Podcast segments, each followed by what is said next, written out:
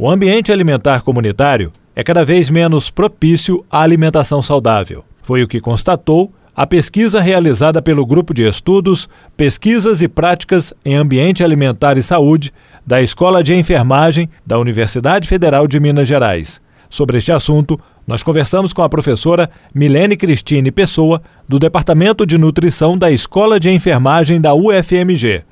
Professora, primeiramente gostaríamos de agradecer a atenção e a disponibilidade da senhora em conversar conosco. E a primeira pergunta que faço é sobre a avaliação que vocês fazem dessa pesquisa. Bom, essa pesquisa, então, foi uma pesquisa para avaliar a tendência do ambiente alimentar, fazer uma análise, de, uma análise temporal desse ambiente alimentar comunitário de Belo Horizonte, que a gente imaginava, né, dentro, no, no contexto das nossas outras pesquisas, que haveria um aumento de todos os estabelecimentos de venda de alimentos mas que não haveria uma mudança no perfil do ambiente alimentar.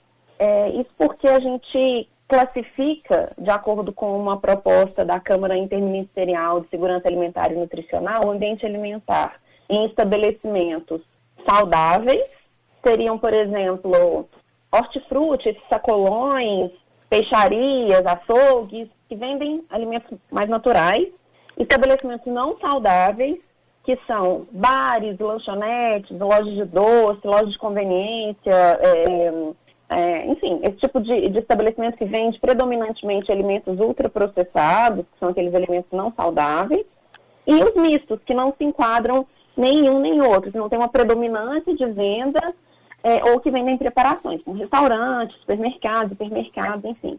É, então a gente imaginava que o, o, o perfil se manteria ao longo de 10 anos.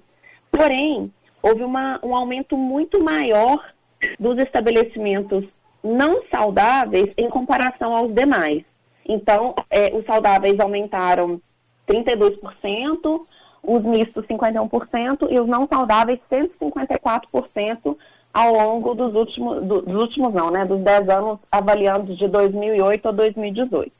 É, essa pesquisa é importante porque as escolhas alimentares das pessoas, elas vão muito além das questões pessoais, de vontade individual, né? Tipo assim, estou com vontade de, de comer mais saudável e por isso a minha vontade basta e é suficiente para que eu faça esse tipo de escolha. É, o, o, ambiente em que essa pessoa está inserida é muito importante para que é, ela consiga fazer escolhas mais saudáveis, caso esse seja o desejo. Então, é, a gente queria, na verdade, fazer essa observação e a gente observa que o ambiente não é propício é, para escolhas mais saudáveis em função de ter predominantemente estabelecimentos não saudáveis mais disponíveis. E poderíamos dizer, então, professora, que a alimentação saudável está perdendo espaço? É, na verdade, a alimentação saudável, ela, ela tem ganhado espaço nos últimos anos com alguns estabelecimentos, mas esses estabelecimentos eles não estão igualmente distribuídos ao longo é, é da cidade, em, em, toda a cidade.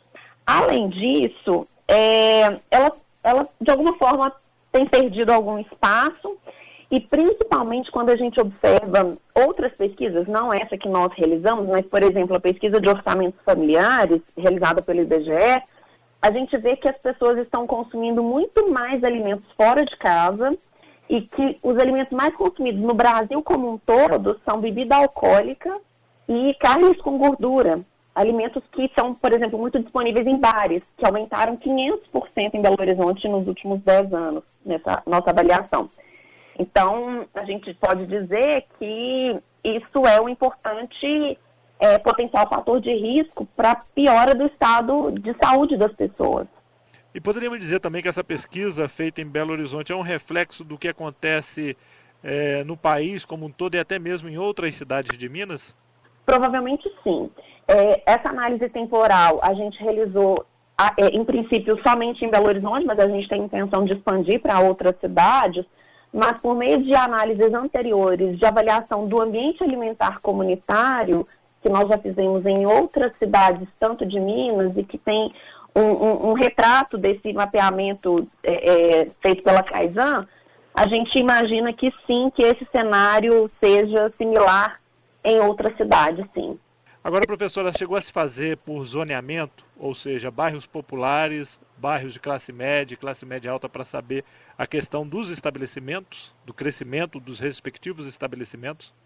É, a gente está finalizando essa análise, é, essa análise ainda não, não foi publicada, mas a gente pode é, dizer que os estabelecimentos de todos os tipos, eles estão presentes em é, bairros é, de maior poder aquisitivo, onde a vulnerabilidade socioeconômica é mais baixa.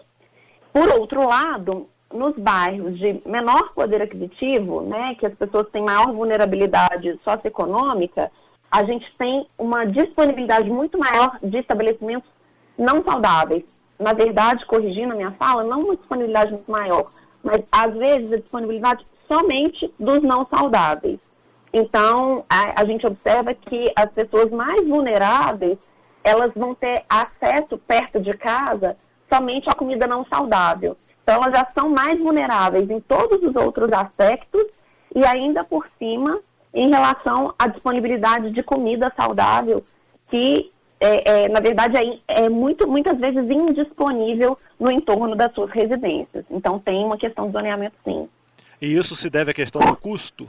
não somente a questão do custo, mas a renda ela, ela é muito associada a, a esse tipo de distribuição, é, mas tem a ver também com provavelmente com é, os estudos de geomarketing que as empresas realizam para distribuição desses estabelecimentos e da ineficiência das nossas políticas de segurança alimentar e nutricional, porque existe uma política de distribuição de equipamentos né, de, de, de, segurança alimentar e nutricional, por exemplo, sacolões abastecer, que tem vários alimentos com preço subsidiado, que podem favorecer a aquisição de alimentos saudáveis com baixo custo, mas esses estabelecimentos eles estão mais disponíveis aqui em Belo Horizonte, por exemplo, na região Centro-Sul, que é a região mais rica da cidade.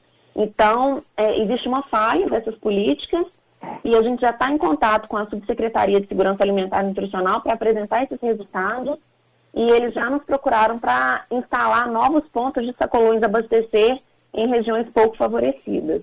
É, até nesse ponto que a senhora acabou de citar, professora, quando se fala em questão de alimentos não saudáveis, podemos relacionar aí a vários fatores ligados à saúde, ou seja, a várias doenças, como por exemplo a questão da obesidade. Então, um estudo como esse é importante também para nortear alguns trabalhos na área da saúde sem dúvida, né? É, principalmente porque a obesidade, que é o nosso principal problema de saúde pública, não só no Brasil, né, no mundo inteiro, é, mas ela é um fator de risco para tantas outras doenças crônicas não transmissíveis, né? Como é, o câncer, como doenças cardiovasculares, como diabetes.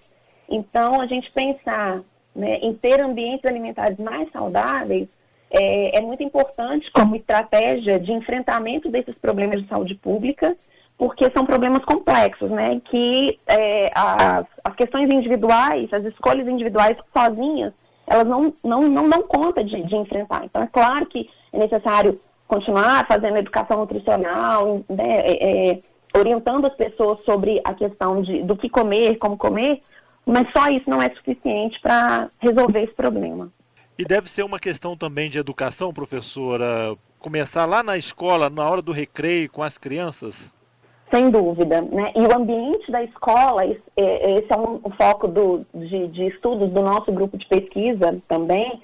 O ambiente escolar é extremamente importante é, para a formação do hábito né, alimentar das crianças e das famílias, porque as crianças elas são bons propagadores de, de, de informações, né? Então, é, acho que a, a educação nutricional, a educação em saúde, ela é essencial, mas ela é insuficiente. Né? Então, assim, é muito importante é, começar desde a escola, sim, é, mas só isso não, não resolve. Né? Então, é por isso também que a gente tem é, um, um, movimento de, de regulamentação do ambiente dentro das escolas, porque também não adianta nada é, você orientar e chegar na hora do recreio, por exemplo, a criança ter disponível para comprar vários alimentos ultraprocessados. Então, fica até meio que contrassenso, né? É importante que ela tenha um ambiente saudável para que ela seja estimulada a consumir produtos saudáveis. Até porque os ultraprocessados são muito atraentes e eles têm muito marketing, muitas outras coisas envolvidas, né? E até em cima da pesquisa, né, professora, o número de população cresceu bem menos que em relação ao número de estabelecimentos de alimentos aí não saudáveis. Sim, né, a população ela cresceu 2,7% no período avaliado, enquanto que os estabelecimentos cresceram 107%. Então, realmente, assim, é um, é um, é um crescimento desbalanceado e de estabelecimentos não saudáveis. E cabe destacar também que os deliveries, que são em sua maioria não saudáveis cresceram 7 mil por cento ao longo desses 10 anos que a gente avaliou. Isso porque nós não consideramos para esse estudo especificamente o período da pandemia. Né? Então, se a gente considerar o período da pandemia, o nosso cenário vai ser é, ainda com números ainda maiores, sem dúvida. E para mudar esse cenário, a gente falou da questão das crianças, educação na escola, mas de um modo geral, como é que poderia ser? de um modo geral, as políticas públicas é, é, tornarem os, os ambientes mais saudáveis. Né? A ideia não é, é, retirar os não saudáveis, não seria isso, mas é, fazer um equilíbrio. Né? Então, estimular a, a instalação de estabelecimentos que vendam comida saudável. É, a ideia é essa, para que as pessoas tenham escolhas. Porque aí, aliada à questão da educação, as pessoas têm oportunidade de escolher. Né? Então, é, é, não adianta a pessoa querer fazer a escolha se ela não tem é, oportunidade, seja de disponibilidade física, mas também de disponibilidade financeira. Então, esses alimentos, eles, eles precisam estar disponíveis, tanto física quanto é, financeiramente, né, para que as pessoas possam é, adquirir. Então, é, em termos de política pública, é uma transformação mesmo das cidades para que elas se tornem é, locais mais saudáveis com instalação de mais estabelecimentos saudáveis. Essa seria é, a recomendação. Professor, algo mais a senhora gostaria de acrescentar?